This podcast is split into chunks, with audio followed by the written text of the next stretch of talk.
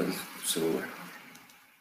Muito boa noite, todo mundo. Estamos no ar para mais um Sou Tricolor aqui na Rede Contínua. É, já deixo desde antes o pedido para vocês já tacarem o dedo no like, se inscrever no canal, porque a gente precisa dessa moral de vocês aqui no nosso programa, no nosso canal, para continuar trazendo as informações e notícias do Tricolor. É, e eu estou aqui hoje com o Carlos Borges, com o Zé Cardoso. Daqui a pouquinho o Gabriel Furman, um rapaz ocupado, estará conosco também, né? Vai se juntar à nossa live. E queria então deixar o, o, um grande boa noite, um olá. E seu destaque, Carlos Borges, destaque inicial. Boa noite, Felipe. Boa noite, Zeca. Boa noite também para os nossos ouvintes. Bom, meu destaque inicial vai né, para é, apresentação, reapresentação do Zete hoje, né? Assumiu o posto de coordenador de goleiros do São Paulo na categoria de base. É, é uma função um pouco peculiar. A, a, gente, a gente não, né? No caso, não estava presente na semana passada, mas os colegas comentaram, né? Essa tendência da diretoria do São Paulo contratar ídolos. Mas eu acho muito legal, né? Tanto para a memória afetiva quanto para a história do clube resgatar né, o passado. É, ver uma figura como o Zete num cargo que ele conhece muito bem. Zeca Cardoso, uma boa noite, nosso querido amigo Ursinho. Como que você está aí no interior de São Paulo? Traz seu destaque, sua novidade, e se você vê com bons olhos essa chegada do Zete ao tricolor. Boa noite, Felipe, boa noite, Carlos, boa noite a todo mundo que nos acompanha. Ah, o Zete é uma contratação interessante no meu ponto de vista. Ele tem a escolinha dele fechando gol, não é, não é um cara que está chegando sem saber o que vai fazer, já foi treinador de futebol. É, eu gosto de termos ídolos dentro dos clubes, mas desde que eles sejam capacitados, e me parece que é o caso do Zete. Gostei também da apresentação do Benítez. Acho que é um jogador que o São Paulo há muito tempo não tem e já lança uma polêmica. Acho que desde Cueva não temos um jogador com essas características. Olha, eu, eu digo a você que eu tendo a concordar com essa sua análise. A gente pode entrar um pouquinho mais nisso daqui a pouco. A gente teve aí alguns caras com essas características no São Paulo aí que, que tiveram passagens recentes e que a gente não aproveitou muito bem. Eu fico uma imagem de que foi muito ruim ou que não foi tão bom quanto quanto foi, né? O Cueva para um desses casos. E outro que eu vou falar, já vou lançar uma polêmica. O Ganso, em 2016, naquele time do Balsa, jogava demais. Eu estava revendo alguns vídeos do, do, dos jogos do São Paulo com, com o Balsa recentemente. E você vê o, o Ganso fazer aquele time jogar de uma maneira que eu não lembrava. Falar assim, nossa, mas o Ganso era tão bom assim no São Paulo que para mim tinha sido horrível. Ele o... jogou contra o River na Argentina. É só pegar os jornais do dia seguinte ao jogo São Paulo e River. Os caras não sabiam como elogiar o Ganso, tamanha a qualidade que ele demonstrou naquele jogo. Pena que foi chuva de verão, né? É, foi, durou pouco. Oh. Mas na, na, Libertadores especificamente, ele jogou muito bem. Você pega outros jogos também é, que, que, ele estava em campo, você vê. É, é, ele era o, o, cara que fazia aquele time jogar. É um time que assim, não tinha muito brilho técnico, tipo, tirando ali o Caleri, o Maicon também, que era um, um, um, né, um zagueiraço atrás, é, tirando tudo e, muito firme. Calma, calma, calma. Calma. Diga. Zagueiraço, calma. Ah, Zagueiraço acabou cara. de chegar um. João Miranda. Ah, sim. Esse não, é mas, não, mas, mas o Miranda é outro patamar. Um, o Miranda é outro um patamar. zagueiro esforçado. Não, ele, ele, era muito bom, muito bom zagueiro. O, o, o, senhor estava no Morumbi aquele dia contra o Atlético Mineiro, o senhor lembra o Maicon tirando todas as bolas do Galo que chegavam na, na área do São Paulo. O, é, então. E, e, então a gente tem essa, essa tendência, às vezes, a a não aproveitar quando os caras estão lá, né? E aí quando o cara vai embora parece que não foi tão, tão positiva a passagem quanto realmente foi. Não que o Ganso tenha sido maravilhoso, mas se você pegar o time do São Paulo e, e, que ele era aquele cara que fazia o time jogar, você tinha ali o Kelvin, mano. O Kelvin era titular daquele time do São Paulo que foi semifinalista de uma Libertadores. Hum. Né? Isso sim, aí, aí já, já, já dá o Bruno na lateral direita, né? A gente tem um, que deixou o Jorge Jesus de joelhos, hein, em Portugal. Pois é. é, é inclusive, quando é, eu tenho um amigo palmeirense, quando o Kelvin veio, botou a primeira vez no Brasil, né, né? Ele veio para o Palmeiras e ele ficou feliz pra caramba, falou, pô, o Palmeiras contratou o Kelvin e não sei o quê. Aí eu falei, mano, o cara tem. O moleque tinha 18 anos, fez o gol do título do Porto contra o Benfica no último minuto do Campeonato Português. Você acha que se cara fosse um pouquinho bom, eles não iam segurar ele lá? Ou, ou tipo, iam deixar ele voltar tão fácil assim pro Brasil? E aí ele já deu aquela. É, verdade. E realmente, no final das contas eu estava correto. Pelo menos uma vez na vida eu estava correto, Zeca. O... Então, vamos falar desse retorno dos ídolos, né, para começar a live de hoje, do, do, os, os, ídolos voltando ao São Paulo, porque não é só a questão do Murici voltando para trabalhar, do Zete também chegando para trabalhar, para coordenar os, os goleiros da, da, base do São Paulo, mas também o São Paulo tem tido uma, é, uma presença desses ídolos na apresentação. A gente falou sobre, na, sobre isso na semana passada, né? Sobre como o São Paulo traz, é, trouxe o Amoroso, trouxe o Silas, né? Jogadores para para estar no Morumbi com os novos reforços, para mostrar um pouco do que é o São Paulo, da história do São Paulo Futebol Clube. E eu acho isso isso é positivo, né? A, a ideia por si só, a atitude por si só é positivo. O que eu questiono é se não é aquela merda, aquela marketagem para você jogar para a torcida, não sei o quê. Mas assim, a atitude em si eu acho muito legal. E, e, é algo que a gente tem pouco aqui no Brasil, de você valorizar a história do clube, de você. É, não, não, a gente não tem tanto esse hábito tipo, de, de, de fazer os jogadores entenderem o que, que eles estão vestindo a camisa ali, né? Quando eu, fui para a Inglaterra, eu fui conhecer o estádio do Liverpool, Anfield. E lá no, nos vestiários do Liverpool, né, você tem o, vestiário do Liverpool e o vestiário do visitante. O do visitante, para chegar no gramado, ele dá uma puta volta por trás, ele não chega direto. O do Liverpool está direto no tunilzinho que vai para o campo os visitantes têm que dar uma puta volta, andar pra caramba para chegar. E nesse caminho, o corredor inteiro tem todos os troféus do Liverpool estampado na parede, com foto e com não sei o quê, que é para dar aquela intimidade e, aquele peso, né? Você, ó, você tá vindo jogar aqui. Então, né, já, já, se prepara. Eu acho que o São Paulo tem uma história muito rica, né? E, e fazer esse tipo de, de ação é, colabora com isso. Sobre o Zete, Carlos Borges, a chegada dele ao São Paulo, ele é para coordenar os goleiros da base. É, eu perguntei para o Zé, que você falou por cima sobre isso, mas agora desenvolva um pouco mais. Né? Como você vê a chegada do Zé ao São Paulo? Eu acho que é uma, é uma chegada muito positiva, é, principalmente para o cargo que ele vai assumir. Ele vai assumir como coordenador de goleiros da categoria de base. Ele não vai fazer um trabalho como o do Alex, né? É, de ficar no dia a dia no, no CT. Ele também não vai fazer um trabalho como o do Raí, que era um trabalho administrativo, e também não vai fazer o trabalho que o Lugano fazia, que era aquela coisa mais motivacional. O Zete, ele chega para dar um feedback dos goleiros que estão sendo preparados né, na categoria de base e também vai fazer as análises, vai dar dica. Então, o Zete, ele chega meio que como que um coach, e que baita coach, né? Eu acho muito legal quando os clubes é, resgatam os ídolos no presente. Estava até falando com o Felipe antes da gente entrar ao vivo que o Bayern tem muito dessa filosofia de contratar é, ídolos para a diretoria, só que são funcionários capacitados. E para a função que o Zé vai assumir, não é uma, é uma função completamente diferente do que ele viveu, né? Ele teve a escolinha dele, né? Como o Zeca é, relembrou a gente no começo do programa. Então ele, ele vai assumir um cargo que ele, teoricamente, né, e tecnicamente também está acostumado. E também é muito interessante, é, só para eu complementar, é, a, como o São Paulo está fazendo para é, apresentar jogadores, resgatando os ídolos do passado. Isso é muito importante, sobretudo pela fase que o São Paulo vive a seca de títulos. É, tanto que quando eu comecei a acompanhar futebol inglês, que foi ali na temporada 2010-2011, o Liverpool vivia uma seca, né? O Liverpool foi ganhar a primeira Premier League na temporada passada. E muitos é, jornais, é, televisões né, aqui no Brasil diziam que o Liverpool era um clube pequeno. O Liverpool não, nunca foi um clube pequeno. O Liverpool é um gigante, um dos times maiores da, da Europa, tem tra é, tradição em campeonato europeu, campeonato inglês, só que vivia numa seca. E o São Paulo enfrenta uma seca muito parecida com o que o Liverpool viveu. E trazer esse resgate dos ídolos para mostrar para os jogadores, cara, olha o clube que você tá. Eu, é, eu conquistei tal título, eu tô aqui na parede do, do clube, eu tô aqui na história. Então, todo jogador que chega tem essa oportunidade. E trazer esse resgate do passado para o presente, acho que é muito importante, principalmente pela fase que o São Paulo vive. Com certeza. E agora, nosso trabalhador brasileiro está chegando. Gabriel Furman está conosco. O cara está com agenda atribulada hoje, participando de vários eventos. E, e eu quero que ele vá, ele vai falar daqui a pouquinho para gente sobre o Rodrigo Nestor, né? Vai ter contrato novo. Dá, dá sua boa noite já e seu destaque inicial, Gabriel. Boa noite, eu queria avisar que eu estou cobrando 150 reais por presença VIP em eventos nesse momento. Então, quem quiser contratar, é, espera passar a pandemia, porque não pode ter eventos nesse momento. Só para avisar todo mundo que estiver interessado. Muito boa noite, muito boa noite, Felipe, Zeca, Carlos. Muito obrigado por estarmos aqui mais uma vez. Muito obrigado por me receberem aqui. Vamos falar bastante. Vou falar do Rodrigo Nestor, porque vocês já estavam falando do Zete aí também.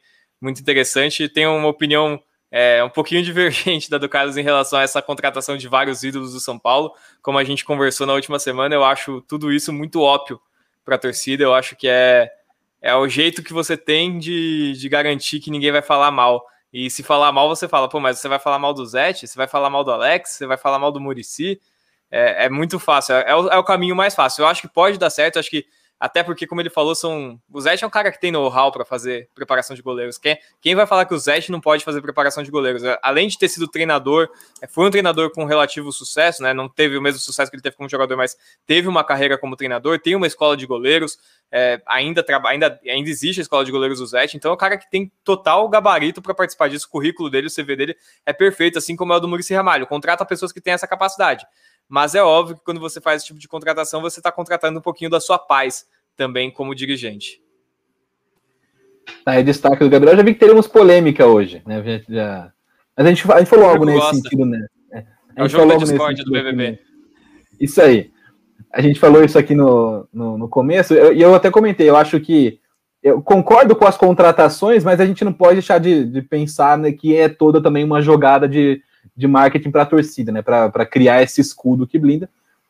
Melhor que faça isso com pessoas competentes do que com pessoas que não tem nada a ver com os cargos, ou criando cargos né, fictícios. Mas ainda assim é algo que a gente tem que tomar um pouco de cuidado na hora de fazer análise e entender todas as, as nuances disso. É, Zeca Cardoso, né, o, em, em, relação ao que o cara estava falando agora sobre ter esses ídolos presentes, né, sobre é, essa presença no vestiário, a gente estava falando semana passada também que o, o, embora o Daniel Alves seja um cara muito experiente, muito vencedor, ele não é esse líder de grupo, né? Esse, esse, esse capitão, né? Que, que, que, esperavam que ele fosse no São Paulo. E também acho que pesa um pouco o fato de ele também ser novo no São Paulo. Então, é, o, o quanto faz falta, na sua opinião, ter um cara no, no vestiário de São Paulo que já conhece São Paulo, que tá lá, que já venceu no São Paulo, como teve durante muitos anos o Rogério Senna é, instruindo o pessoal que chegava no clube, né? Tipo, era o cara do vestiário, da, da, fazia aquela preleção que saía nos vídeos da, da, do canal de São Paulo, que é aquelas, aqueles discursos bonitos. Você acha que faz falta um cara não só com, com espírito de liderança, mas também com, com conhecimento do São Paulo nesse, no, no elenco? Faz. É, eu vou dar um exemplo, pode parecer tosco, mas acho que vai fazer sentido. Quando eu fui atleta de rugby, eu joguei num clube muito grande em São Paulo, Pasteiro, fui vice-campeão brasileiro. E quando eu cheguei lá no clube, é, na categoria adulta já, eu fui jogar, não, não fiz categoria de base, é, eu joguei, fui direto para o time adulto. É, o juvenil treinava um horário antes do time adulto. Então tinha uma integração muito grande entre o time adulto e o time juvenil. O time juvenil sempre jogava antes do time adulto. Então a gente sempre estava junto aos finais de semana, durante os treinamentos. Isso fazia com que o garoto que subisse da base para o time de cima é, tivesse já mais contato com os, os jogadores do time adulto, é, já conhecesse mais a história do próprio clube, porque o time adulto é o que constrói a história de um clube, né? O time, vamos dizer, profissional que constrói a história do clube, e nos jogos também, entendendo o jogo, e você consegue fazer transição mais rápido, colocar o cara para treinar, às vezes, junto com o, com o time de cima. É, quando isso acabou, quando separaram, o juvenil treinava em um lugar, o adulto treinava em outro, quebrou muito dessa conexão, do entendimento do jovem com o time de cima, do que era o clube, e chegou a pa passar muito próximo de quase acabar o clube, e não ter tanto essa conexão de trazer o jovem de continuar tendo essa ascensão da base para cima. Por que, que eu falei tudo isso? Porque o jovem, às vezes, não entende muito o que é o clube e onde ele está. Um cara que chega, um contratado, também não sabe muito bem o que é o clube. Ele, tá, ele, ele ouve falar, ele sabe o que é o São Paulo, igual o Benítez disse, ah, o São Paulo é a minha oportunidade e tal, mas ele não sabe como é o São Paulo dentro de campo. Ele não sabe como é o São Paulo no vestiário, os bastidores, a, é, a estrutura política do clube. E caras que conhecem isso ajudam e ajudam demais dentro de um vestiário. Trazer esse tipo de tranquilidade, saber a hora que é para falar grosso, porque jogador tem hora que tem que falar grosso com o dirigente também. Óbvio que tudo isso por, por trás das cortinas, nunca à frente. É, então, eu acho extremamente importante caras que conhecem o clube, exemplo, dentro de campo, do Miranda, e que teve uma passagem muito importante no São Paulo de títulos um cara como o Zete na categoria de base, desde que qualificado, não é trazer só o cara porque ele é ídolo. Eu também concordo com o Furman que tem muito do escudo. É, é, trazer esses caras não é só porque eles, ah, eles são ídolos, eles são competentes, foram competentes quando passaram por aqui. Óbvio que tem muito do escudo, mas eu acho muito interessante. É, resgata um pouco essa história rica que o São Paulo tem e parece que se perde um pouco nos últimos anos, até com, as, com algumas contratações, pessoas que não entendem o que é o São Paulo é, e onde o que o São Paulo representa. Tá aí o Zé, é, o Cardoso. Então, eu concordo com o que o Zeca falou, né? Eu fiz essa pergunta porque eu sabia que ele ia falar e sabia que ia poder concordar com o Zeca e exaltá-lo nesse momento. O pessoal chega aqui para tá acompanhando a gente na live, né? Tem os comentários do canal do Denilson, o Zic, o Juan no Beat, o Will Ferreira chegou deixando o like já, sempre.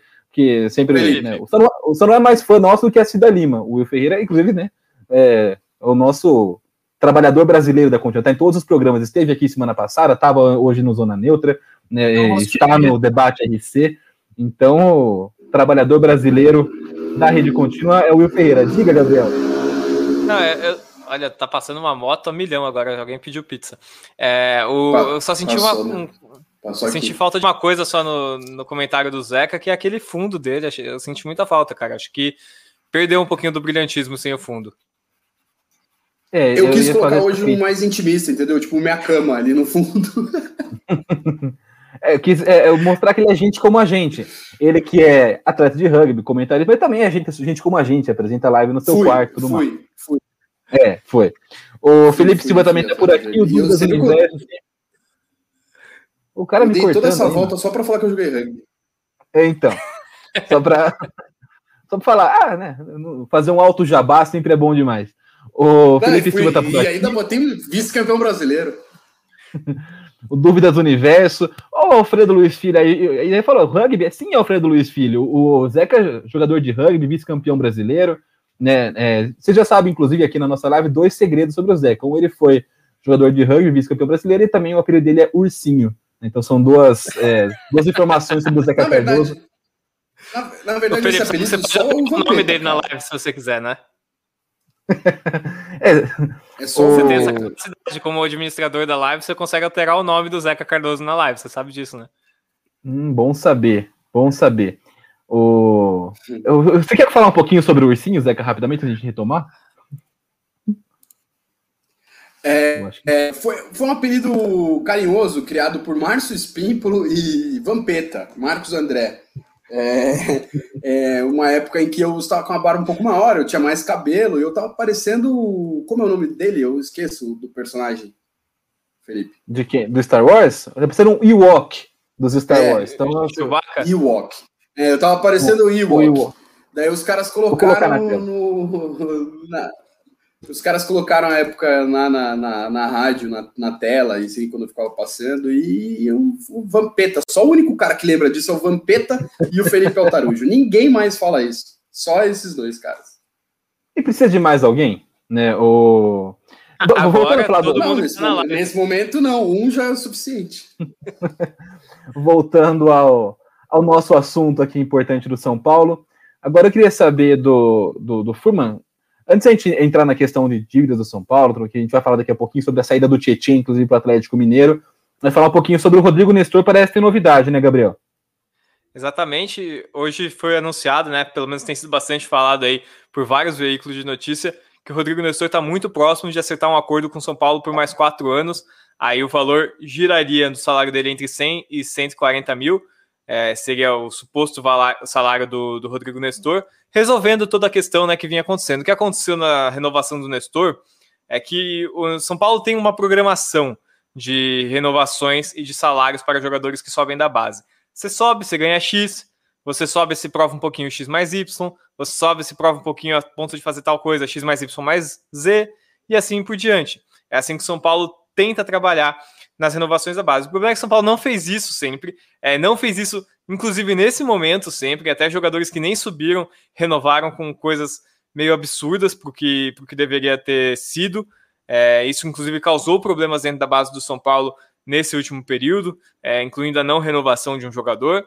E aí o Nestor subiu nesse momento é, e falou: Cara, eu não, eu não deveria, com, a, com o hype que eu tenho, pelo menos os empresários dele, não deveria renovar é, pelo mesmo que o Igor Gomes ou que o Luan renovaram quando eles subiram, porque eu sou um jogador que mostrou um potencial maior na base. É, e a questão toda é que o Nestor trabalhava com uma empresa chamada Elite Sports, que era a gestora da carreira do, do Nestor.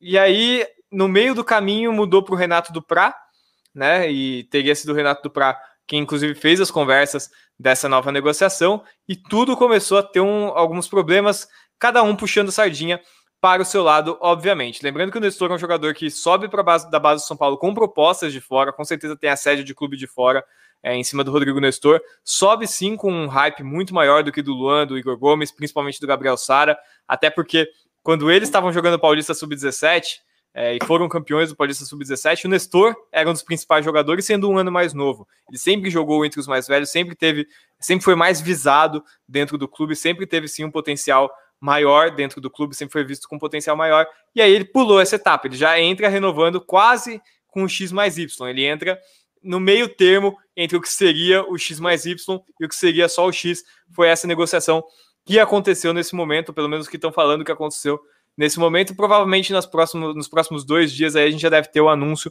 oficial da renovação do Rodrigo Nestor por mais quatro anos com São Paulo. Para mim, um acerto do São Paulo, porque é realmente um dos melhores que eu vi na geração 2000 do São Paulo na base. O Nestor, inclusive, né, ele, ele já caiu nas graças muito rápido do Crespo.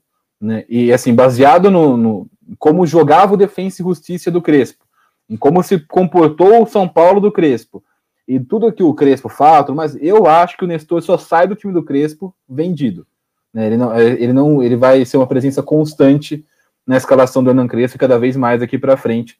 É, até que o Carlos Borges falasse um pouco sobre isso, a gente estava comentando antes de começar a live, né, sobre como encaixar esse meio campo de São Paulo. Na abertura, o Zeca até mencionou que faz muito tempo que São Paulo não tem um jogador, por exemplo, como tem, como tem agora o Benítez, né, um, um cara de uma característica que São Paulo não tinha há algum tempo, né, em questão de função, de setor que ele atua no campo. É, então, é, quero saber de vocês todos isso, mas como vocês montariam? Não, vai, não só o meio campo, hoje, hoje eu tô bonzinho, não só o time do São Paulo para vocês, como você acha que vai jogar o, o, São Paulo do Crespo daqui para frente? Começando com o Carlos Borges. Eu acho que o Crespo, a tendência é que ele mantenha né, a formação com três zagueiros e cinco meio-campistas e dois atacantes. É, realmente a dúvida vai ser no, no, no, meio de campo, né? Até porque chegou muito jogador para a posição. Benítez e o, e o, William, né? O William provavelmente ele chega como um reserva, né? Eu acredito que muito por conta da idade também, é, mas é, fica a dúvida, né? Acho que vai ter uma manutenção do, do time que começou a temporada e acredito que umas peças entrem no, no, no time no decorrer da competição. Acho que os, os recém-contratados não vão chegar agora e assumir a vaga né, de titular 100%. Acho que vai ter um, um período de transição, a não ser na defesa, que eu acho que o Miranda é um dos caras que, que chegam para assumir a titularidade logo de cara. Mas, assim, se eu fosse o Crespo, né, eu escalaria o São Paulo com Volpe, é, manteria os três zagueiros, né, acho que é, eu, o, três zagueiros me agradam muito, eu vejo muito mais benefício do que do que prejuízo. Caso a transição né, de, do ataque para a defesa seja feita de maneira eficiente para não acontecer aqueles casos é, de gols que o São Paulo sofreu contra o. do gol que sofreu contra o Botafogo, né? Que foi é, uma, um erro total da transição mas também foi um lance de contra-ataque e, né, com o estilo do Crespo, tende a acontecer. Mas, enfim, começaria o time com Volpe, uh, Bruno Alves, uh, Arboleda, Miranda, pelo lado direito, Orejuela. Uh, meu primeiro volante seria o, o Luan. aí fica difícil. Sara, Benítez. No lado esquerdo, eu daria uma chance para o Wellington. É, acho que o, o ciclo do Reinaldo está se encerrando e, e, a, e, eu acho que a, a, é, a, aposta também tem que ser na base, não só em contratações. Meu ataque seria Éder e Luciano. Eu já vou começar discordando do, do Carlos Borges logo de cara. O ciclo, o Reinaldo é óbvio que não é o lateral esquerdo dos sonhos, não está no hall de maiores laterais esquerdos da história do futebol brasileiro, mas é um cara que tem jogado, pelo menos no meu ver, muito regularmente no time do São Paulo, se adaptar a diferentes do jogo. Eu acho que ele, pelas características, tem a crescer né, com esse com, com a maneira com que o Crespo joga. A gente já viu nesse começo de temporada o Reinaldo parecendo bastante. Então, eu não mexeria no Reinaldo por enquanto. E até quero que vocês. A gente falou, começou falando do meio campo, essa discussão, mas quero também dar um foco para a zaga, né? Porque com a chegada do Miranda, né, muita gente questiona onde que vai entrar o Miranda nesse time do, no, né, nesse trio defensivo do São Paulo, né? Que é, é, vinha atuando até então com o Arboleda, o Léo Pelé e o Bruno Alves. Na minha modesta opinião, né, por características, não é nem por qualidade, por ser melhor, quem sai é o Bruno Alves. E vocês? Agora é o Zé Cardoso, vai.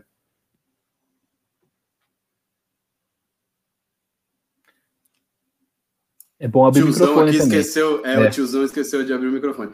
É, primeiro, uma informação, agora não sei se, se foi o Edu Afonso que deu essa informação, ou se foi o Arnaldo Ribeiro. Eu li no Twitter do Arnaldo Ribeiro, mas ele citava o Edu também, então fica o crédito aos dois.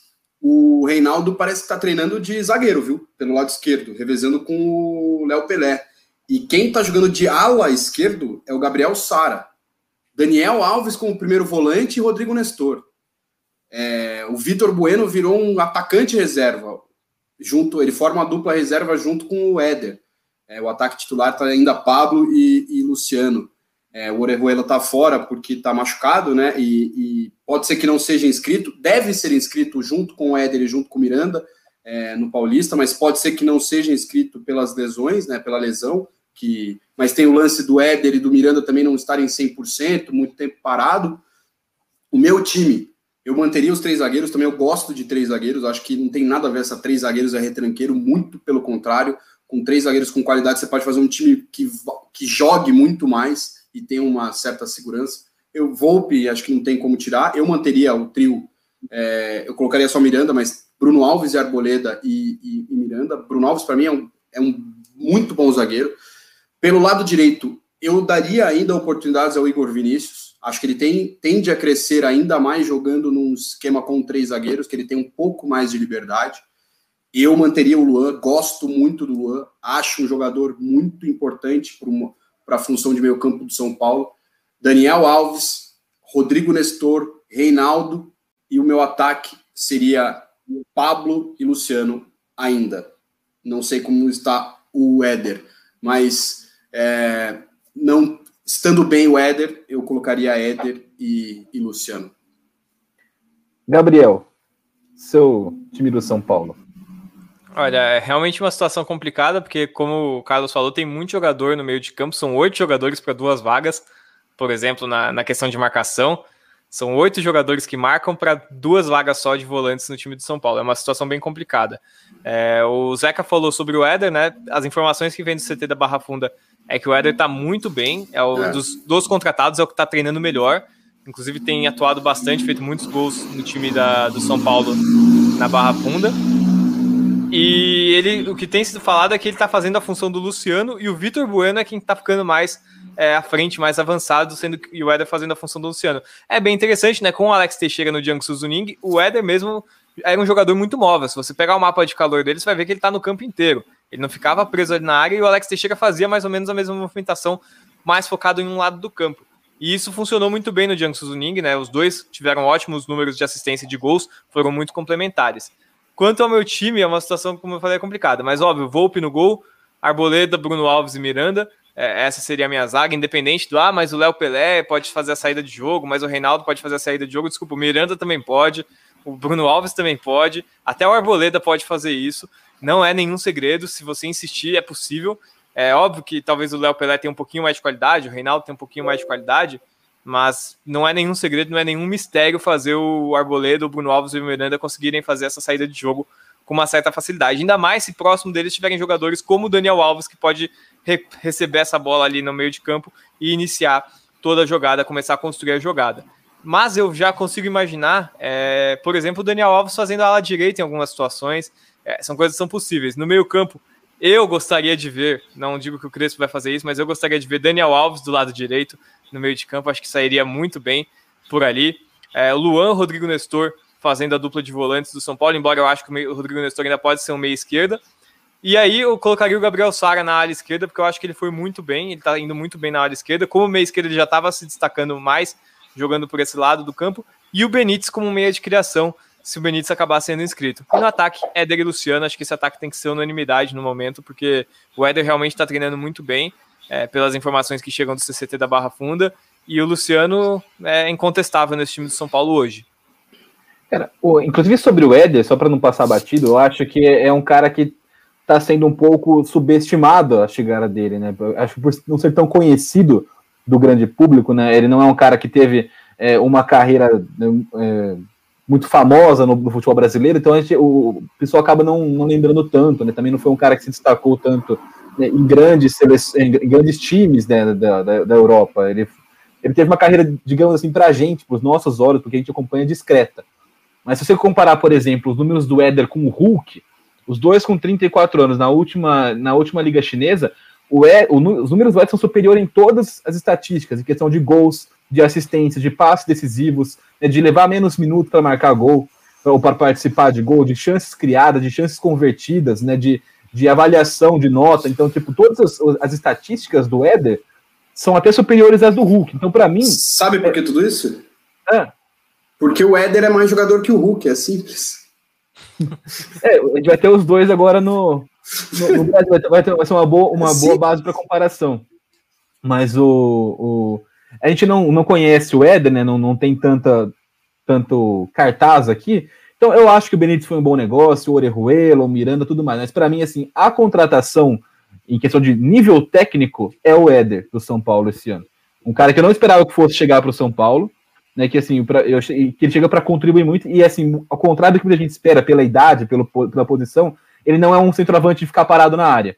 Ele é um cara de movimentação. Ele é um cara que tem velocidade, que, que, né, que, que, que vai de um lado para o outro. Então, acho que de todos os negócios que o São Paulo fez, o que mais é diferente na posição que o São Paulo precisava muito é o Éder. É, é um jogador de seleção, né? É um jogador de seleção italiana. Então, cara, é um jogador que a Itália quis naturalizar. A Itália que tem atacantes, não é porque a Itália não tem atacantes. A Itália tinha atacantes na época do Éder e escolheu pelo Éder naquela situação, levou o Éder para uma Eurocopa. Então, não é qualquer jogador. A gente tem muito essa visão. E até estava falando hoje no Twitter, estava tendo uma discussão no Twitter que alguém fez um post falando que o João Schmidt foi um fracasso na carreira dele. E eu falei, gente, acho que o que vocês têm de, de definição de fracasso é muito bizarro, cara, porque o cara tá jogando no campeão japonês, recebe um dos 10 maiores salários da liga japonesa, é titular no time. Cara, isso deu certo, velho. Desculpa, deu certo. Não deu certo como muitos imaginavam, sei lá, de ir para a seleção brasileira, mas, velho, o funil da seleção brasileira são 20 jogadores a cada, 200, a cada 100 milhões, velho. Sabe, são 50 milhões de jogadores para chegar a 20, velho. Ele é um funil muito, muito estreito, velho. Então tem essa situação. E o Éder é um jogador que acho que passa um pouco por isso. Como ele se destacou mais ali é, em times médios da, da Itália, depois só que ele foi para Inter de Milão, onde ele não teve o mesmo destaque que ele teve é, nas outras equipes, né? Por exemplo, na Sampdoria. Então o pessoal tem muito isso. E vai essa questão do futebol chinês, né? O futebol chinês, como a, J-League foi bem subestimada para essas pessoas que falam que você ser titular na J-League não é sucesso na sua carreira, o que é um, baita de um absurdo, as pessoas acham que jogar na, na China Super League também é um fracasso tremendo porque você jogou na China. E pelo contrário, cara, o, o Eder jogou na China, foi campeão chinês, vice-campeão da Copa da China, embora o, J, o Jiang Suzuning tenha jogado a Copa da China só com jogadores chineses, por uma política deles, né? Mas foi campeão chinês, o Miranda também foi campeão chinês, Alex Teixeira campeão chinês, e eles só voltaram para o Brasil, o Miranda porque ele queria ficar junto da família, ele falou que isso foi muito difícil, e o Éder porque o Jiangsu Suning fechou as portas, o Jiangsu Suning não vai mais, não existe mais, fechou as portas, ah, o grupo que tinha o Jiangsu Suning, que é o mesmo grupo que detém a Inter de Milão, decidiu que não valia a pena manter um time na China nesse momento, só por isso, senão o Éder estava jogando lá na China até agora, provavelmente. Ah, e o Éder é aquele cara, seis e meio, sete sempre, dificilmente você vai ver o Éder falar assim, nossa, jogou muito mal. Não, ele é cara muito regular é, é um cara muito importante para você ter num time, que é aquele cara que você sabe que sempre alguma coisa ele vai produzir. É, mal comparando mesmo, mas o Luciano, nesse, nesse momento no São Paulo, é esse cara. Dificilmente você pega o Luciano hoje e fala assim, nossa, o Luciano hoje não. Não, ele é um cara que vai, como diria o nosso Hernan Crespo, aportar. Ele vai trazer alguma coisa para o time. O Éder é um baita. Eu também concordo com o Felipe, acho que, tirando o Miranda, que, pô, para mim é um dos ídolos desses anos 2000 do São Paulo, um dos grandes mesmo, é, ídolos do São Paulo, dessa nova geração de torcedores, o Éder é uma baita contratação. Eu gosto muito, espero muito, tenho muita expectativa que ele pode trazer muito benefício para o time do São Paulo. É, em relação ao, ao que a gente está falando sobre a Liga Chinesa, né, existe sim um preconceito em quem vem da China. Eu acho esse preconceito uma bobagem aqui no Brasil, porque os caras, é, ano após ano, né, por é, o que uns 6, 7 anos seguidos, tiravam todos os melhores jogadores do Brasileirão e levavam para lá. Ou seja, tipo, se o cara que todo mundo que desequilibra aqui vai jogar lá, quer dizer que lá não é tão diferente daqui também, né? O, os nossos bons jogadores aqui estavam jogando lá. Então não é, tem esse, esse preconceito, assim, mas a gente tem que ter um pouco mais a de única calma questão com a, a, única questão com a China mesmo é a quantidade de jogos que é muito inferior aqui. É, especialmente para o Jiangsu Suning, que tem essa política de jogar a Copa da China só com jogadores chineses. É era uma política do Jiangsu Suning. Então, o Éder jogou 21 jogos quando poderia ter jogado 35. Essa é a única questão. Ainda assim, 35 ele não chegaria nem perto, por exemplo, do Palmeiras, que jogou 70 e tantos jogos no ano passado, mesmo com a pandemia. 35 é, jogos aqui no Brasil, o cara joga em três meses. É, é o é. Campeonato Paulista. Você chega, sem brincadeira, a gente, a gente chega aqui em maio, junho com essa, com essa marca de jogos da temporada já. Não, 35 né, jogos o... aqui é só os, são só os amistosos preparatórios. o... Então, o... a gente falou um pouquinho sobre, esse, sobre esses reforços, né, sobre como também o Nestor que renovou, que dá para renovar com o São Paulo, vai se encaixar no time. E agora falar um pouco sobre uma saída, e aí já puxar uma discussão um pouco maior. O Tietê, depois de duas temporadas no São Paulo, sai, duas e meia, né? Ele, ele sai para o vai para o Atlético Mineiro por empréstimo. Ele chega em 19 no meio do ano. É, então, eu queria que vocês falassem um pouquinho sobre essa a saída do Tietê. Porque eu tenho, eu tenho algumas, tipo, não estou dizendo que o Tietê seja um jogador fantástico, que a gente deveria ter segurado a, a todo custo, não sei o quê. Mas eu quero, a discussão que eu quero trazer é o seguinte: é, é, é o nível de amadorismo de, de gestão de, de, de, futebol. Porque a gente está devendo 22 milhões de, de reais para o Dínamo, por um jogador que um ano e meio depois, dois anos depois, nem está mais no São Paulo. Né? E, e, esse é um modelo sustentável de negócio? Né? É a pergunta que eu faço. O, né, mas enfim, vamos falar sobre a saída do Tietchan. É um cara que até vinha jogando com o Crespo, fez um golaço contra o Santos, mas com toda essa fartura do meio do campo que a gente falou, acho que realmente né, ele ficaria um pouco sem espaço. É, então eu quero começar com o cara falando sobre a saída do Tietchan e sobre essa, essa questão da administrativa do São Paulo. Né? A, gente, o, a gente vê o São Paulo muito contratando jogador pagando caro, fazendo dívida e se desfazendo dele mais fácil do que trouxe. Né? Não, não, se o Tietchan fosse o primeiro caso, o caso lado, beleza, um cara que chegou, talvez não rendeu o que se esperava e beleza. Mas não é assim, a gente tem um histórico já, já recente, que a gente vai falar um pouquinho mais sobre isso também daqui a pouco. A saída do Tietchan é, é um pouco complicada porque foi mais por erro administrativo do que uma oportunidade de mercado ou até o jogador não rendeu é, vamos vender para não perder negócio. Não, o São Paulo teve que se desfazer primeiro para aliviar o fluxo do caixa. O São Paulo fez muitas contratações. Esse ano, se eu não me engano, foram seis, não é? E, e uma hora a conta chega. Então é necessário se desfazer de alguns atletas. E o Tietchan ganhava cerca de 500 mil reais por mês. É, no ano, ele ganha mais, ganharia mais de 6 milhões. E nesses oito meses né, restantes do, do ano, São Paulo vai economizar só com o salário do Tietchan 4 milhões. Então, é, o, ele vai agora para o Galo, a princípio por empréstimo. Caso ele faça 25 jogos pelo Atlético Mineiro, ele já tem um passe fixado. O Atlético será obrigado a pagar pouco mais de 23 milhões de reais no Tietchan. É, o São Paulo perde né, por, por uma opção. O, o, o Tietchan ele era aquele jogador multiuso, ele poderia jogar de lateral direito, é, de meio campista, volante. É, teve jogo que ele até fez a, a, função de atacante, ele quebrou o galho lá na frente. E ele fazia bem essas funções. E ele poderia ser um jogador útil, ainda que não fosse titular e não fosse também a primeira opção é, numa substituição no meio de campo, porque o Tietchan ele, ele destoava um pouco do, do estilo do Crespo. O, o Tietchan ele é um pouco mais frio, ele não é aquele jogador que, que tem muita gana, né, que, que dá carrinho, que dá show para a torcida, não, ele é um jogador mais frio, é um jogador muito mais técnico do que raçudo. E isso também pode ter pesado na decisão de, de elenco do, do Crespo. É, o São Paulo perde uma opção. É, o Tietchan nunca foi esse jogador fantástico no São Paulo. É, eu acho que, comparando com o Tietchan do Palmeiras, ficou devendo um pouco. Mas sim, poderia ser um jogador útil, só que ele sai é, muito pelos erros administrativos da última diretoria do São Paulo. É, não foi pelo, pelos fatores que, que eu já, já apresentei, mas é, foi uma boa alternativa para os cofres do São Paulo mas né, uma perca de uma opção que poderia ser interessante. É, só para deixar a informação, né, para deixar bem claro, reforçar a informação, o, o preço fixado de compra né, para o Atlético Mineiro exercer esse direito de compra após o empréstimo é de 3 milhões e meio de euros. Hoje está dando 23, é, 23 milhões, 23 milhões e meio de reais. São 3 milhões e meio de euros que o Atlético Mineiro tem que pagar para o São Paulo é, caso queira, ao final do, desse, desse empréstimo, vai até o meio do ano que vem, ficar com o Tietê. É, e é esse, esse né, no ritmo que o país está, se a gente o, o euro capaz, São Paulo ter feito um investimento ainda para para ganhar o quíntuplo da dívida que está que tá devendo para o Dinamo de Kiev, porque no ritmo que está subindo o dólar e o euro aqui no Brasil, a gente está. É que a São Paulo talvez tenha feito um bom... também, né? É verdade, a dívida é em euro também, então vai ficar elas por elas. Sou de humanas, perdão.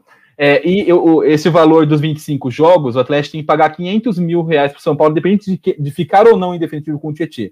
Se ele, se ele participar de 25 jogos oficiais pelo Atlético Mineiro, 500 mil tem que ser pagos para o São Paulo. Então essa é uma cláusula do contrato, além da cláusula de um milhão se quiser que o, o Tietchan entre em campo contra o São Paulo. Né? Então se for jogar Atlético Mineiro e São Paulo, pode jogar pela Copa do Brasil, pode jogar pela Libertadores, pelo Brasileirão. E o Cuca quiser, fizer questão de ter o Tietchan em campo, o Galo vai ter que desembolsar um milhão de reais para botar o Tietchan contra o São Paulo. Eu não sei se alguém vai pagar tão rápido depois do que rolou com o Rodinei no ano passado, né? O, de, de, o torcedor pagar a dívida para o cara jogar e ele ser expulso no jogo contra o Flamengo pelo Inter. Mas está no contrato. Né? O São Paulo que foi vítima desse contrato com o Pato, com o Corinthians uma vez. Foi, foi a primeira vez que eu lembro de ter visto esse caso de multa para jogar contra o, com, contra o seu clube. Foi o São Paulo quando o Pato chegou ao São Paulo. O, agora, então, o, né, o Zeca, pegando esse embalo do que falou o, o cara sobre o Tietê, sobre a saída do Tietê, né, mais, precisamente, é, o, a gente tem, o, além do Tietê, né, a gente, fala, a gente fala da dívida do Tietê porque ela é a maior. O São Paulo deve dinheiro ainda para o Orlando City, referente a questões contratuais do Kaká, deve dinheiro para o Atlético Mineiro. São Paulo tá, tá começando a ficar com o nome cada vez mais sujo na praça, né, Zeca? Né, para provar que a última administração de São Paulo foi desastrosa, né?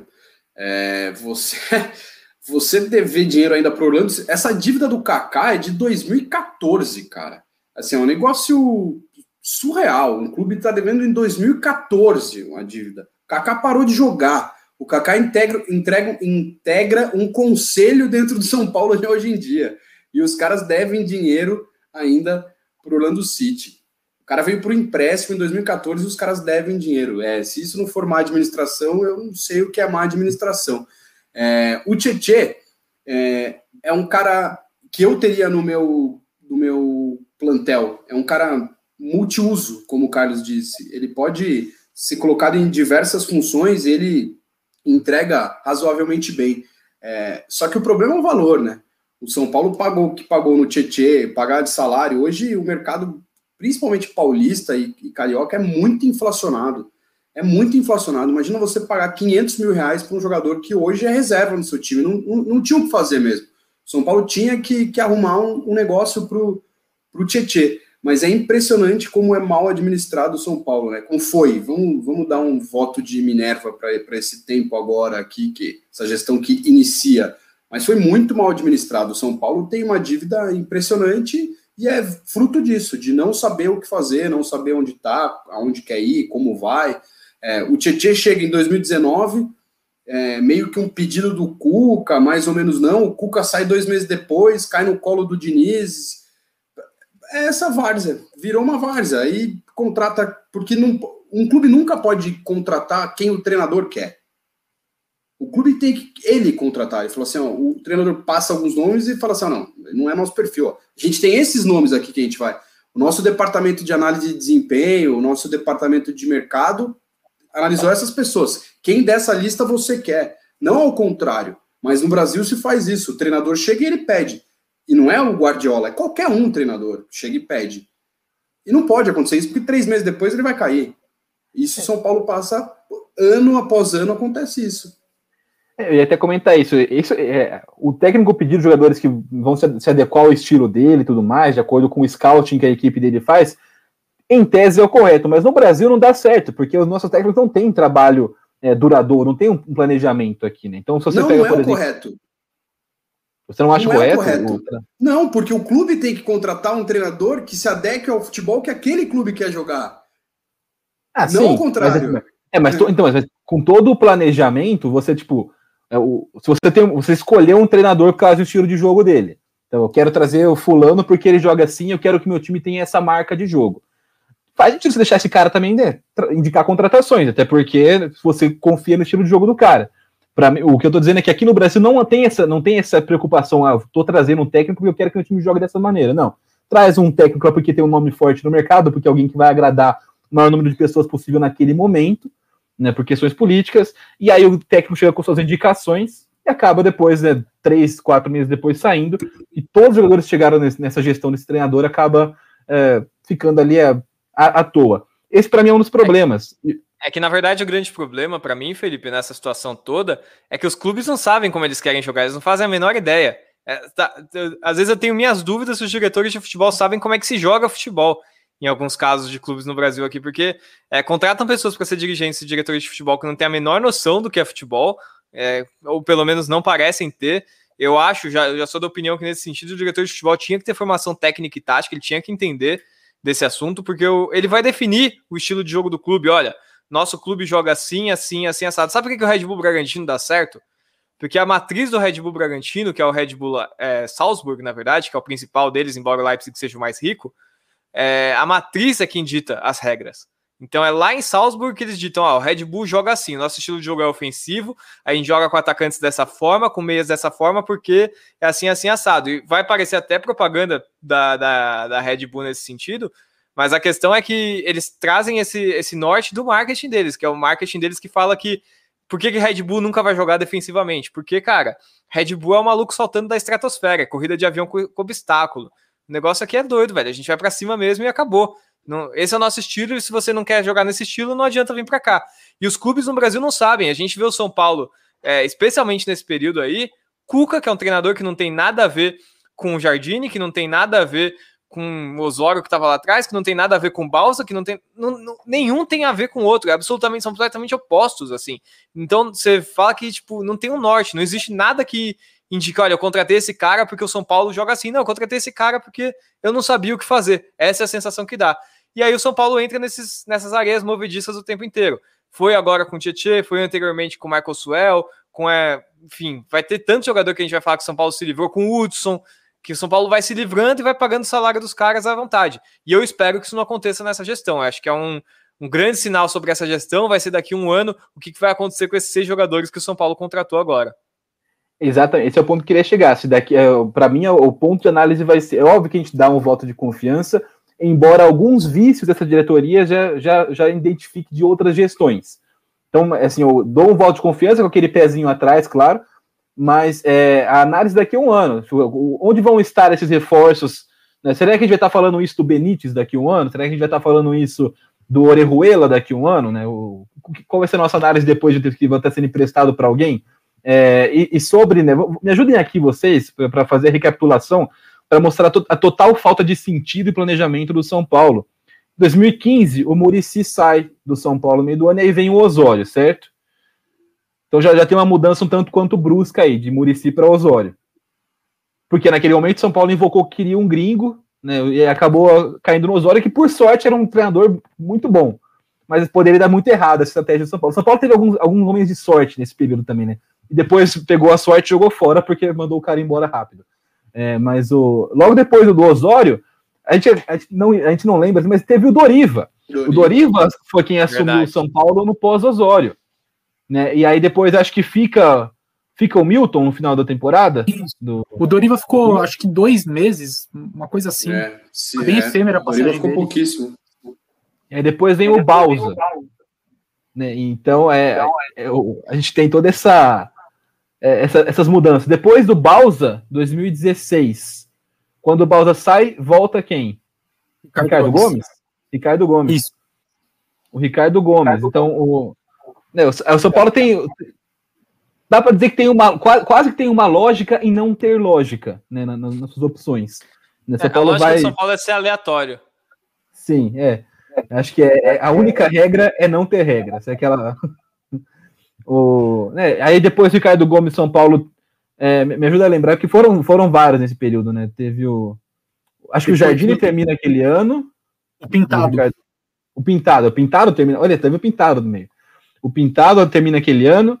Aí vem o Rogério Ceni, que para mim foi outro acerto na sorte do São Paulo. Falou assim: ah, vou trazer um, um ex-jogador ídolo conseguir o Rogério Ceni, que por sorte estava começando um trabalho legal. O Rogério poderia foi, foi mais ser... um escudo na situação do que qualquer outra coisa, né? Sim, tinha eleição naquela época, né, no, no, no São Paulo. Mas e assim, a, foi. E a, E, e, o plano eleitoral do Leco foi em cima da manutenção do trabalho do Rogério. Aí deu um mês, dois meses que ele, depois da eleição, ele mandou o Rogério embora. Todo o respaldo Sim. que ele prometeu foi por água abaixo. Aí depois de Rogério vem Dorival. Aí depois do Dorival, o, aí vem o, o Jardine. Aí teve o Aguirre também, né? O, teve o Aguirre. Do, o Aguirre, é, antes do Jardine. Quem termina o ano que o Dorival cai é o Aguirre. Aí depois vem o Jardine, com Wagner Mancini, Cuca, Fernando Diniz e agora o Crespo. Então a gente vê que de, de um nome para outro, tirando talvez que, que me dá um, um, pouquinho de confiança que do Diniz para o Crespo há algumas diferenças fundamentais em filosofia, em, em né, tipo, em questão tipo assim, um, um prefere um jogo é, mais posicional, né, mas o, o caso do Crespo, mas assim não é em questão de proposta de jogo tão diferente. De proposta, tipo assim, de, de atacar e sair jogando e construir jogada de trás. Então, é, foi acho mais próximo que o São Paulo chegou nesse, nesses últimos anos, né? Desses seis anos, de manter uma linha, manter um raciocínio. E aí entra muito no que o Gabriel falou, que é o Red Bull ele tem essa maneira de jogar porque ele é uma marca, então ele tem que jogar de acordo com a sua marca. Acho que falta um pouco desse, desse, desse tipo de percepção dos times aqui no Brasil não que são de marca marca, tipo Red Bull. Ah, São Paulo não é uma marca de, de, de, produto, não, mas São Paulo tem um DNA. São Paulo tem uma história, tem um jeito de jogar futebol que, que ficou famoso no São Paulo. Talvez aqui parte mais... desse DNA o Crespo já tem, que é o 352. Eu acho que jogar com três zagueiros faz parte do DNA do São Paulo desde os anos 2000, na minha opinião. Sim, então, eu, então por isso eu começo a ver, é, tem um pouco de confiança de que pode ser, pode sair algo de positivo né, do, nesse time do São Paulo. O, pessoal vai participando da live aqui também, né? O, o, o Calazans, o Natan, o Fabrício, o João Vitor, o Genivaldo, todo mundo aqui. Deixa uma, peço uma vez, deixa o like, se inscreve no canal da, da, da Contínua. Né? A gente falando então sobre essas saídas e chegadas do São Paulo, sobre o, o, prognóstico do São Paulo, sobre esse DNA do time do São Paulo. Eu queria saber do, do, do Zeca, especificamente, né, em, em relação a o, ele que jogou o rugby, né, e não, é, não, não está mais na atividade mas que eu, com, seu, com sua visão de atleta de, de, de campo, né, o, o quão importante é ter uma marca em campo? Tipo, uma, uma marca, eu falo, é um DNA de jogar bola. Tipo assim, meu time, o time joga dessa maneira. E você ter isso consolidado. Eu acho que é o básico. É, é o que você é. Quando você não sabe o que você é, já, já, já cria dúvidas do que você vai produzir, do que você vai entregar.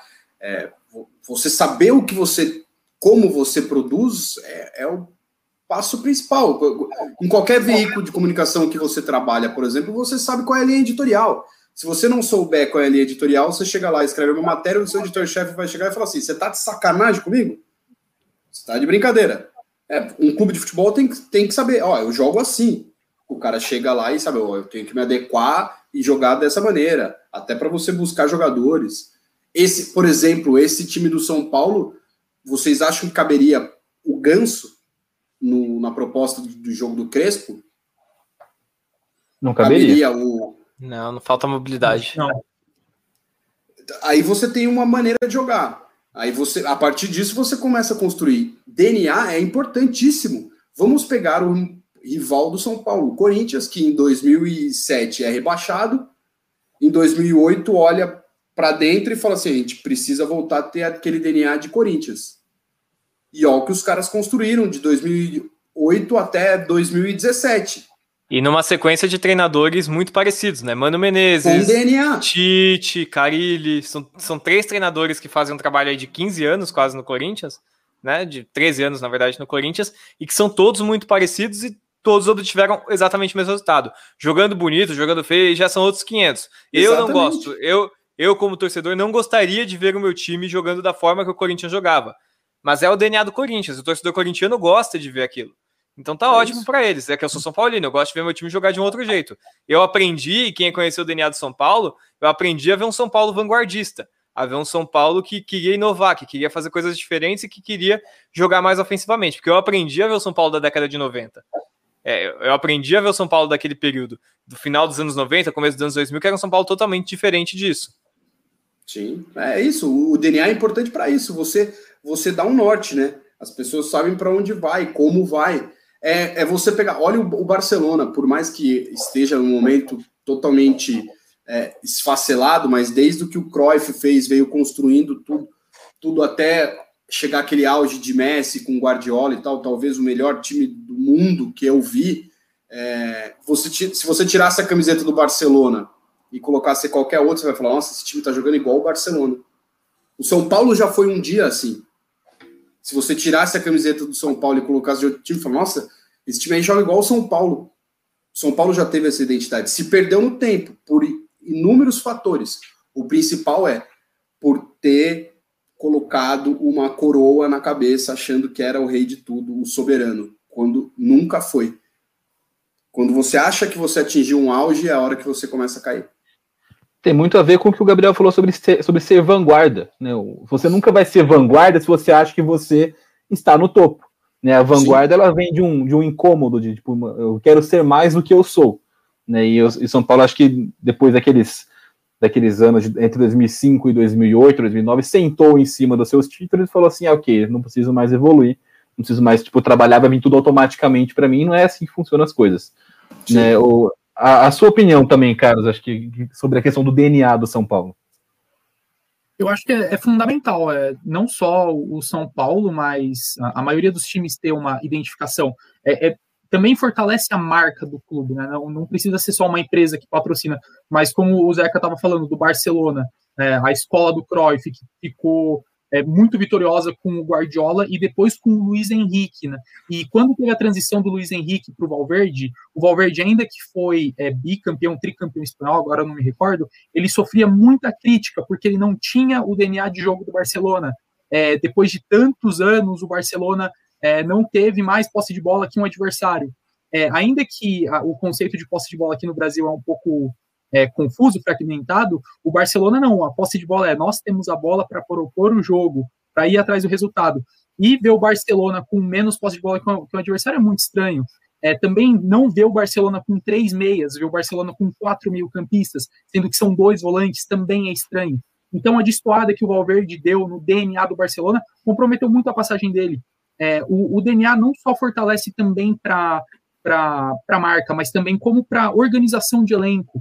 É, o, o, São Paulo, ah, o São Paulo tem essa esse DNA, essa característica, então a gente vai atrás do jogador X e Y. Ah, mas o Z, ele fez um baita de uma campanha no campeonato estadual é, com o time X. Não, mas ele não entra no nosso DNA, ele não, não faz parte do, da nossa filosofia. Então, é, ter um DNA é só benefício. Só que para a realidade que não só o São Paulo, mas como a maioria dos clubes brasileiros vivem, né, que é, são tiros curtos de técnico, é, a gente se distancia muito de, dessa utopia, né? O, então, tem, chegou no chat aqui, né, o pessoal vai participando, o, o Vinícius Alex está aqui com a gente também agora, o, o Fabrício, o Marcos Cardoso. Uma pergunta que eu quero usar, talvez, para a gente começar a encaminhar essa discussão para o final, para o nosso, no, né, o nosso abraço, pessoal. Embora né, o, o, tempo passado a gente acaba falando de, de, assuntos sobre o São Paulo, a gente se empolga, e são assuntos que sempre tem, né, tem algo a acrescentar, e passou rápido essa uma hora, pelo menos para mim, não sei para vocês. Se vocês não gostaram, azar de vocês. O, o São Paulo, né, o, o, o projeto social Menino Jesus oficial pergunta para gente o que falta para o São Paulo voltar a ganhar títulos. Eu vou começar respondendo, vou passar também para cada um de vocês. Para mim, é, é muito na linha que a gente está falando hoje. Falta um planejamento a longo prazo. E mais do que isso, para esse planejamento acontecer, tem que ter autoconhecimento. Lembra quando você estudava filosofia na escola e falava que o, que o Sócrates ensinava? Sócrates, o filósofo, não um ex-jogador do Corinthians, irmão do Raí. O Sócrates falava: conhece-te a ti mesmo. Né? E, e o São Paulo precisa se conhecer, saber que lugar ele ocupa hoje no futebol brasileiro, né? entender que talvez ele não seja mais o soberano dos anos 2000 que a gente estava falando agora há pouco, né? saber aonde ele está, qual, qual, qual é o, o, papel dele no futebol do Brasil hoje, no mercado do Brasil e também no mercado da América Latina, da América do Sul, para conseguir falar, ok, eu estou aqui. Se você não souber onde você está, você nunca vai conseguir saber onde você vai chegar. Né? o São Paulo hoje, para mim, eu tinha essa impressão. São Paulo estava perdido numa ilusão de que era só uma hora ia voltar sem precisar fazer nada a ganhar tudo, né? Sem, sem ter um processo. Então, para mim, o que falta para o São Paulo é isso: é o autoconhecimento, é olhar para si e falar, olha, nós, nós hoje não somos mais aquele soberano. A gente não vai ser campeão, é, trazer alguns jogadores bons e, e, e voltar campeão, né, como se o problema fosse o time. Nos últimos anos, São Paulo teve um monte de treinador, teve Murici, o São Paulo teve o Aguirre, o São Paulo teve o Osório, o São Paulo teve o Ceni, São Paulo teve treinadores que são gabaritados e reconhecidos hoje no Brasil. Teve muito jogador bom, teve Kaká, teve o Luiz Fabiano, teve o Lucas, teve o, o, o Caleri. O São Paulo é, sempre contratou bastante jogadores, né? É, agora o Daniel Alves. E, e outros bons jogadores também, né? Além, além, desses que são as super estrelas, assim. Mas São Paulo teve ali, o, o Kardec é um bom jogador de futebol brasileiro. São Paulo fez, se movimentou bastante. Michel Bastos, né? Teve esse, esse tipo de, de, de movimentação no mercado. Então não faltou jogador, não faltou treinador. O que fa... Então, onde que está o problema pra, no São Paulo? Acho que falta eles identificarem isso. Onde nós estamos, para onde nós vamos e onde está o problema aqui dentro do São Paulo. Carlos, a sua opinião sobre a pergunta do, do nosso do nosso ouvinte. Acho que falta continuidade de trabalho. É, não adianta você ter sete treinadores com e cada um com sua filosofia e também você todo ano fi, ficar fazendo dispensa de jogadores, né? Que isso era muito comum no São Paulo, é, sobretudo no início da gestão do Leque, até no começo do a partir de 2010, que o São Paulo fazia um time em 2010, em 2011 tinha outro time, 2012 tinha outro time, 2013 então é, é necessária continuidade não não só de treinador, mas também de elenco. Quanto mais os caras jogarem juntos, mais eles criam entrosamento, é, e fica aquela questão de percepção, né? Você sabe onde o cara vai estar, tá, você sabe onde ele, como ele gosta de receber a bola, e isso só tende a acrescentar. E outra coisa também é, pegando um pouco do seu gancho, né? A consciência de classe. São Paulo tem que entender que está numa seca de agora nove anos, né? Vai completar nove anos em dezembro, é, de não conquistar nenhum título oficial, né? Conquistou dois torneios, né? A Eusébio Cup e a Florida Cup, mas isso para a história do São Paulo não é nada. É, então tem que ter consciência de que não, é, não somos campeões há nove anos. É, também tem que tirar um pouco do peso disso dos jogadores, porque às vezes o jogador entra em campo muito muito pressionado. É, uma, uma hora as coisas vão acontecer, então tem que ter consciência de que não somos campeões há nove anos, mas uma hora tudo, tudo vai passar. Então acho que o planejamento, a consciência e também a tranquilidade. Muito bom. É, só para um, um passar a Eusébio Cup, que foi vencida com gol de calcanhar do Rafael Tolói no, contra o Benfica, o, um, um, dado interessante, o Rogério Ceni foi o último capitão a receber a Eusébio Cup do próprio Eusébio, porque depois o Eusébio faleceu. Então, o último, última Eusébio Cup com o Eusébio vivo foi a que o São Paulo venceu com o gol do Rafael Tolói. Zeca, o que falta para o São Paulo voltar a ganhar títulos? E não, não Eusébio Cup. É, a bola não entra por acaso. Né? Vocês mataram aí. É, o São Paulo entrou, se perdeu, né? É, o São Paulo, como o Furman falou, era um vanguardista, um clube que o primeiro a ter um grande CT estruturado, o primeiro a ter um refis, o primeiro a ter profissionais extremamente capacitados na área da fisiologia, é, da preparação física o São Paulo dava uma aula é, nesses quesitos. O São Paulo tinha. O São Paulo, o jogador não sentia altitude, porque o São Paulo tinha máquina da altitude. O São Paulo tinha o Altair Ramos na época do Tele Santana, o time tinha Moraci Santana, o time era um time vanguardista, um time que estava sempre quatro, cinco anos à frente. Hoje o São Paulo está dois, três, quatro anos atrás. A Barra Funda está defasada ao seu vizinho, quem já foi ao CT do novo do Palmeiras, o prédio novo, a construção nova, fica de queixo caído. Eu tive a oportunidade de visitar logo que eles lançaram, um negócio surreal. É, CT, centro de treinamento daqueles que você vê nos, na, nas TVs dos times europeus. Não deixa nada a desejar nenhum time europeu. O São Paulo hoje não tem isso mais. O São Paulo está atrás. E essa humildade é o que falta ao São Paulo. Eu não estou falando da história do São Paulo, a história está construída. São Paulo é um dos maiores times do mundo, não do Brasil. É um dos maiores times do mundo. A história está aí. Só que daqui para frente, para ele continuar sendo esse time gigantesco, ele precisa olhar para ele e perceber. As coisas não são como antes. São Paulo precisa voltar a ter uma visão vanguardista e entender que precisa mexer na estrutura, não só organizacional, não só organograma, como estrutura física. São Paulo precisa de alterações na Barra Funda, são Paulo precisa até repensar. Assim, será que não é o momento de eu ir para Cotia, onde eu tenho uma melhor estrutura? O São Paulo precisa repensar. E se eu soubesse responder essa pergunta, eu ligava para o Júlio Casares e mandava meu currículo. É, sobre mudar para Cotia, eu, acho algo que eu já penso há algum tempo. É comum nos grandes times da Europa que o centro fique uma cidadezinha próxima, uma cidade satélite, né? Não no meio do, do centro urbano da, da, o Liverpool não fica na, né, no meio de Liverpool, na área metropolitana de Liverpool. É, mas são... isso é por espaço físico também, né? É que ali o São Paulo e o Palmeiras tiveram uma concessão da prefeitura e senão o Corinthians fica em Guarulhos, porque não tem espaço é, físico dentro da cidade. É, mas é, é, é por espaço físico, mas justamente por isso, por, porque há um crescimento, né? O São Paulo parou de crescer. A hora que o São Paulo né, se acomodou, ele parece que, ok, não vou mais crescer, vou ficar aqui. Então eu acho que tem um pouco disso assim. Gabriel Furman, o que falta para o São Paulo voltar a ganhar títulos? É, eu acho que tem muito a ver com o que o Zeca falou, com o que o Carlos falou e com o que você falou, porque é o seguinte: como o Zeca falou, São Paulo tem que ser vanguardista, ele tem que voltar a ser vanguardista. São Paulo, na realidade, ele parou no tempo.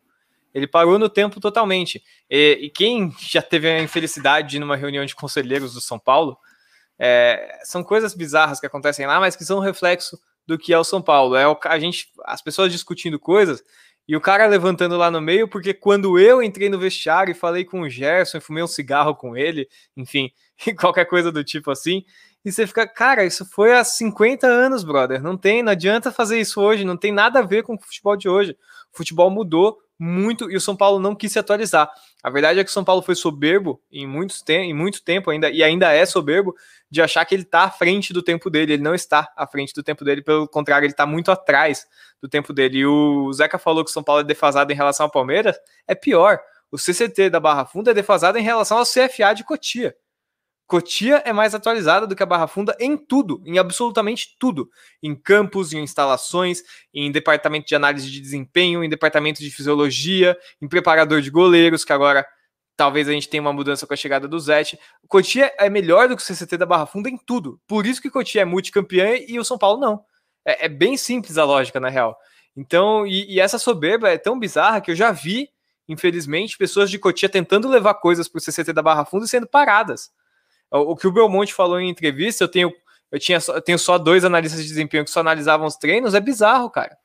É bizarro, é completamente fora da realidade do futebol de hoje completamente fora da realidade. O São Paulo de vanguarda dos anos 2005, ele teria tido analistas de desempenho rodando o mundo inteiro antes de se falar de análise de desempenho no Brasil. E não foi isso que aconteceu. O São Paulo não tem uma análise de desempenho é, atualizada, está mudando isso. Tem profissionais, alguns profissionais bons, outros nem tanto, mas tem profissionais de qualidade dentro do São Paulo, apesar de tudo. E é isso, o São Paulo tem que se atualizar, tem que se atualizar em instalações, tem que se atualizar em conceitos, tem que se atualizar é, em, em trabalhos técnicos. Tudo isso do São Paulo é extremamente desatualizado, não em relação ao Palmeiras, não em relação ao Corinthians só, mas infelizmente e bizarramente em relação ao próprio São Paulo, só que num outro lugar. E o que o Zeca falou de de repente mudar Barra Funda para Cotia, eu sou totalmente a favor. É uma coisa que já deveria ter acontecido há muito tempo. É, não faz sentido ter dois CTs desse tamanho e principalmente ter o da base melhor do que o do profissional. Nada é mais benéfico para a formação de jogadores do que ter a formação próximo do time profissional. Eu tive a chance em 2017 ou 18, agora não vou lembrar com exatidão o ano, de conhecer Valdebebas, que é o CT do Real Madrid, onde joga a base do Real Madrid e joga também o principal do Real Madrid. O Real Madrid não promove a base porque tem muito dinheiro, não precisa promover, né? Não tem, não tem nem por que eles promoverem a base. Eles precisam de um jogador, eles vão lá e compram um jogador que eles quiserem no planeta. Eles nem promovem a base por causa disso. Mas se você olhar o CT do Real Madrid, o que ele faz de trabalho com a base, com o profissional, é um negócio surreal. Cada ano que você tá, você tem um vestiário, você tem um campo, você tem uma cor que te designa. É quase que um joguinho de RPG onde você vai desenvolvendo as suas habilidades até chegar no principal. É, é uma coisa surreal, junto com uma análise de desempenho que pega todos os anos do sub-11 ao sub-20 e 1, na verdade, né? Eles vão até o sub-21. E, e a mesma análise que vai para profissional. Isso no São Paulo não acontece. São Paulo tem uma análise da base, uma análise do profissional, os dois times não se conversam. É, por muitos anos, quem selecionava quem subia para o profissional não era nem o cara que trabalhava no profissional, o que fez com que o São Paulo perdesse vários jogadores. Então é isso. São Paulo, para voltar a ser campeão, tem que se atualizar. É isso. Então acho que a gente chegou numa conclusão aqui, mesmo com né, destaques diferentes, de que é, tem um caminho para ser percorrido que não é de dia para noite que as coisas vão voltar a dar certo para o São Paulo. Pode voltar, pode ser que eventualmente ganhe um campeonato, um Paulistão, uma Copa do Brasil. Até um brasileiro quase ganhou na última temporada, né? Por, brigou até duas rodadas do final, tinha chance matemática de título, né? Então pode acontecer porque o futebol brasileiro Acho que o Furman tá falando, mas tá mutado. É, aqui você pode ser campeão de muitos jeitos, né? O Cruzeiro foi campeão brasileiro falindo, então tudo é possível. Mas é o que acho que. Exatamente. Então, o que fica de, de não é só ganhar um título pontualmente. Muita gente fala que ah, tem que ganhar um título para tirar a draga. Não. Ganhar um título né, no, no, no cenário brasileiro é, pode acontecer. Acho que o que tem que acontecer, o que precisa realmente mudar é a filosofia, esse planejamento, tem um longo caminho a ser percorrido. Pessoal, a gente vai encerrar aqui, então não se esquece de deixar o like no vídeo, se inscrever no canal para a gente é muito importante esse tipo de feedback de vocês, né? O, você é, vai aumentando a nossa moral. A Contínua está com. Né, falta, falta pouco, mas estamos né, com o objetivo de chegar no 1 milhão de inscritos no nosso canal. Então, se a gente conseguir chegar, é outra, outra moral, né, gente? Você fala, pô, tem um milhão de inscritos, né? 900 mil é legal, mas um milhão é mais legal ainda. Então, dá essa moral, então compartilhe a gente sempre. E semana que vem estaremos aqui, né, também às 10 horas da noite na quinta-feira, falando mais sobre o São Paulo, as novidades do tricolor. É, sempre aqui, né, semanal, semanalmente, com essa equipe que é especialistaça em São Paulo Futebol Clube. Pessoal, um prazer falar com vocês. Carlos, Zeca, Gabriel, uma boa noite a todos que acompanharam a gente até o final. E muito obrigado.